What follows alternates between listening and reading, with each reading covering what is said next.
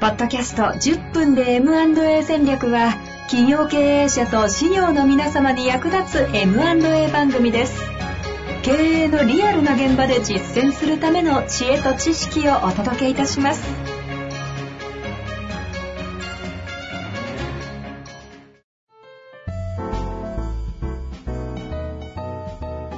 こんにちは、遠藤和樹です。白川正義の10分で M&A 戦略。白川さんよろしくお願いします。よろしくお願いします。さあ、ということで白川さん今日も行きたいと思いますが、今日は、えあの、出口戦略の話を、えはい。そもそも、うん MA って別に企業の全てじゃないじゃないですか、出口。ええええ全体の話してないなと思ってですね。そうですね。そうなんですよ。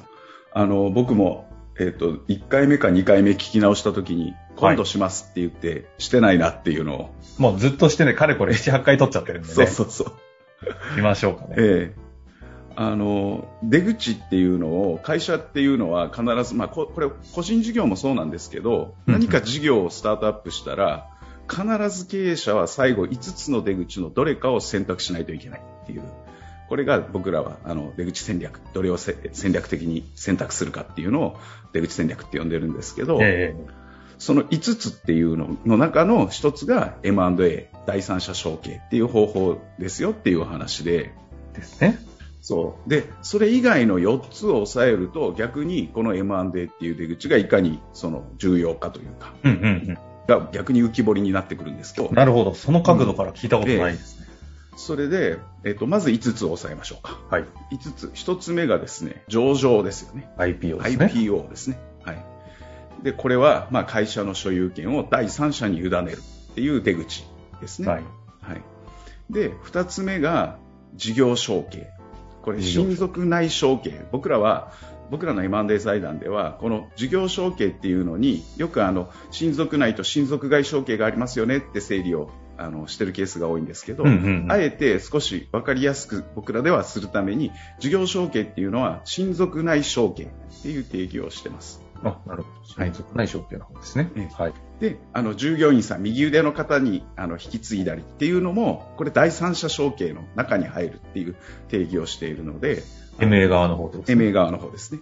なので、上場 IPO、事業承継、今出てきた M&A。はい。それから4つ目が生産ですね。会社を生産してしまう。一旦閉じると。はい。で、これも、あの、あ、これ後で話しましょうね。はいで、最後が倒産。5つ。破産ってやつですね。倒産ですね。はい。破産倒産。ええで、この破産倒産っていうのは、まあ、戦略、出口戦略というからには、自らが意図的に選ぶっていうことでは 絶対的にないものなので、よね。はい、そういう意味ではあの出口戦略っていうカテゴリーからはどうかなと思う部分もあるんですけれども、ええ 5, つとし5つの出口という意味ではこれは必ず出口としてはあるっていう前提ですね。まあ、確かに、ここないものとしてはね、実際起きてしまうことですからね。ええあると。この破産や倒産っていうのが大体年間、いえー、と1万件ぐらいはい。あったんですね、ほいほえーずっとですねバブル崩壊後1万件を切ることはなかったんですけい。ど年間。ええあ、そうなんですよで随分減ってきていて今はあの実はなんと半分以下ぐらいになってるっていうようなデータもあるんですね。はい。でこれはあのコロナになってあの苦しいと、ね、皆さんも聞いていただいている方で大変な思いをされた方もいらっしゃるかもしれないんですけれども、うんあの逆にあの行政がかなりあの補助金やあの制度融資やなんかも含めて金融機関も手厚くなんとかフォローしようっていうところがあったので倒産件数は今実はすごく減ってはいるんですよね。うんうんうん。で一方でものすごく数が増えているのが生産なんですよ。数増えてるんですか？増えてるんですよね。生産件数っていうのがこれはよくあある文脈のその、承継者いないから仕方がなく生産のケースが増えてるからってことですそうなんですよね。ここは件数がぐっと増えていて、休廃業を解散した件数が昨年で約5万件だって言われてるんですね。へええで、さらに言うと、この休廃業を解散した企業のうち56.2%が当期純利益で黒字と。あ、じゃあよくある、もういわゆるあれですか？白川さんが向き合っておる、そうですね。後継者いない問題、後継者いない問題。後継者いない問題がここに、まあ、如実に数字として現れてきているという話なんですけど、はいはいはい。まあごめんなさい。えっと、そういう5つのね、出口がまず整理するとあるんですよっていうお話ですね。うんうんうんで、えー繰り返しになりますけど、この倒産っていうのを自分でわざわざ選ぶ人はいませんよねと。はい。そうすると、残りの出口っていうのが4つになってくるんですよね。破産 IPO 減らすと。MA、はい事業承継、親族内承継の生産ですね。はい、そうです。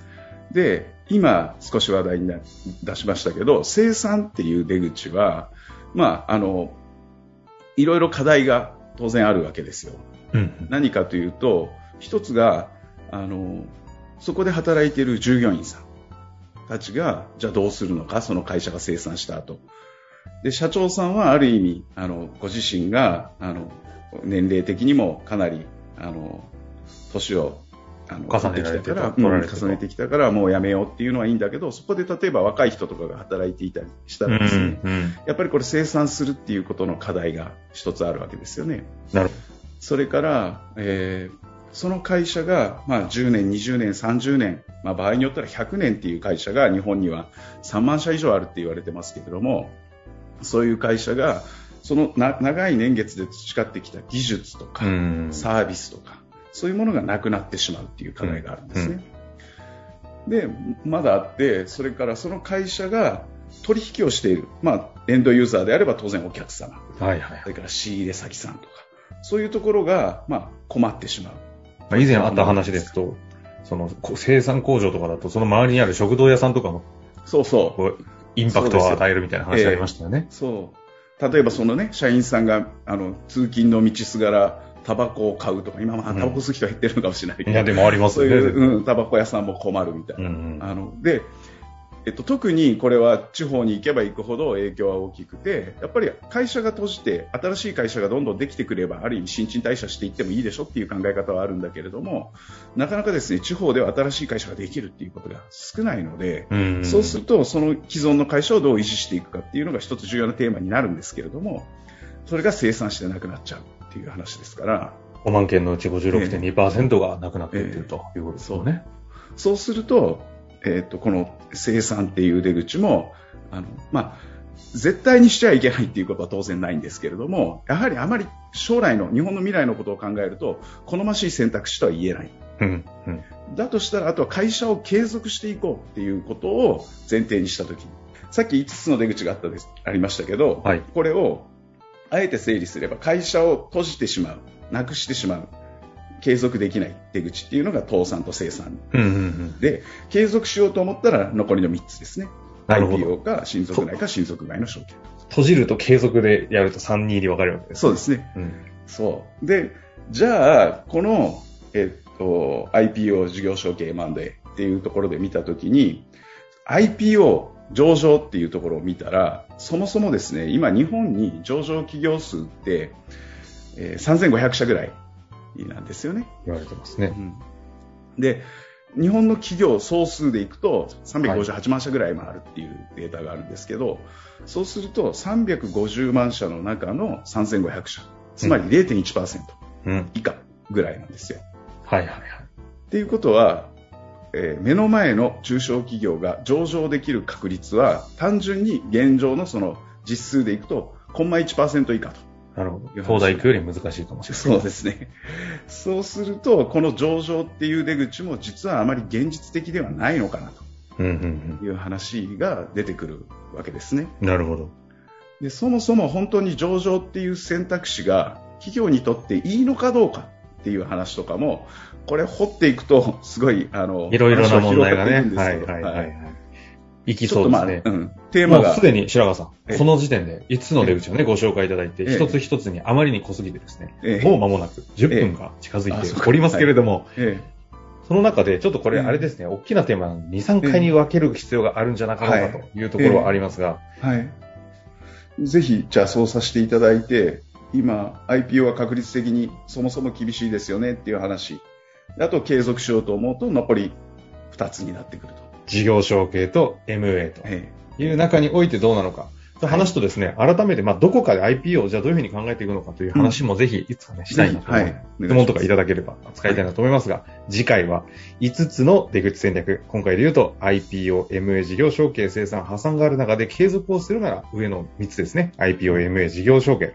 で、閉じるとなると生産と破産があるという中において IPO が0.1%コンマ1%ということなので MA 事業承継について次回は少しご紹介していきたいなと思っておりますが、コラム的に生産破産の話も相当いろんな話持ってるので、タイミングでね、そちらもご紹介したいなとはい。思っておりおます。願いします。ということで、今日のとこ終わりましょう。ありがとうございました。ありがとうございました。